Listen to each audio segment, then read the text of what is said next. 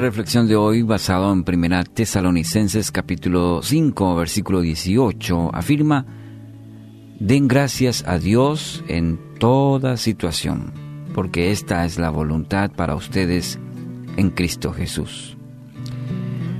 Un hombre de 80 años iba por la calle, se desmayó y lo llevaron de urgencia a una clínica y le pusieron oxígeno por 24 horas hasta que se restableció y le dieron el alta. Entonces este hombre pasó por la administración y le pasaron la cuenta, diciéndole que alcanzaba 500 dólares. Y el hombre se puso a llorar, a llorar, a llorar desconsoladamente y le preguntaron, ¿qué sucede? Eh, ¿No tiene dinero? Y el hombre respondió, Sí, afortunadamente tengo mucho más que eso. Entonces, ¿por qué llora? le preguntaron. A lo que contestó, lloro porque si por un día de oxígeno tengo que pagar 500 dólares, entonces ¿cuánto le debo a Dios si hace 80 años estoy respirando y no le he dado ni siquiera las gracias? En este ejemplo y que creo que es muy oportuno en el tiempo en que vivimos de, pandemia y justamente tiene que ver con las personas que afectadas por, esta, por este virus que afecta la respiración, bueno, viene muy bien. Para meditar, reflexionar y decir, hay tanto que agradecer a Dios. Y a veces parece ser que tenemos que perder algo para darnos cuenta del valor de la vida. Y el ejemplo justamente es la salud. En su fragilidad nos enseña que debemos dar gracias a Dios cada día. Si hoy abriste los ojos, si estás respirando, quizás en una cama, pero sí, tenés un día más, tenés la oportunidad de respirar, es un motivo de gratitud. Amigo, amiga, para experimentar el poder del agradecimiento, tenemos que hacer el ejercicio, y diría ese ejercicio diario de cultivar todos los días, sí, todos los días, con pequeños detalles de gratitud. No tiene que ocurrir algo extraordinario en nuestra vida, un suceso importante para reconocer o para dar gracias a Dios por un gran milagro.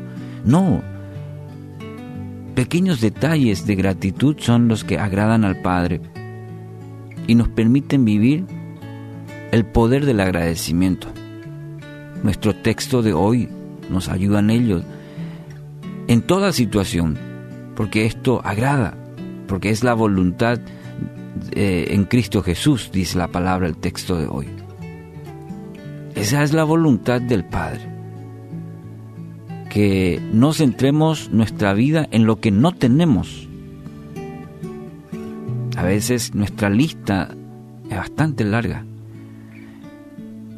pero en, reconocer y en dar gracias apenas nos quedamos a veces con dos, tres. Alguna vez una persona en mi propia vida me enseñó cuánto tiempo invertís en tu oración, en tu pedido y cuánto invertís en agradecer.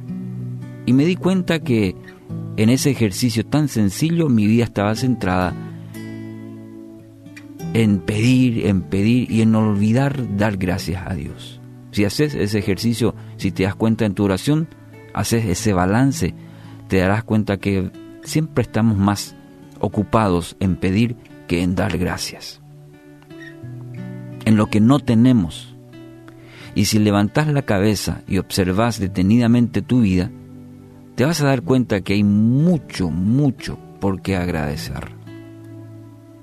Y si lo empezás a cultivar en tu vida constantemente, si, si te determinas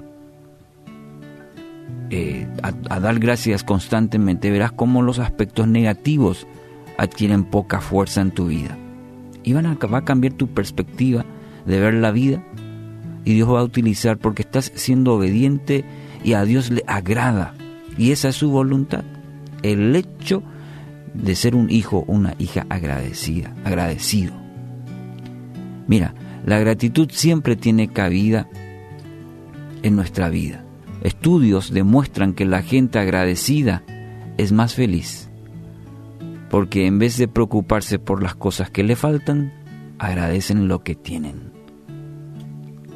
¿Qué Dios te dio hoy? ¿Qué Dios te, te dio todo este tiempo y que tienes que agradecer? Entonces, ¿qué te parece si hoy empezamos a cambiar la actitud? Hoy puedes empezar dando gracias a Dios por el oxígeno que respiras.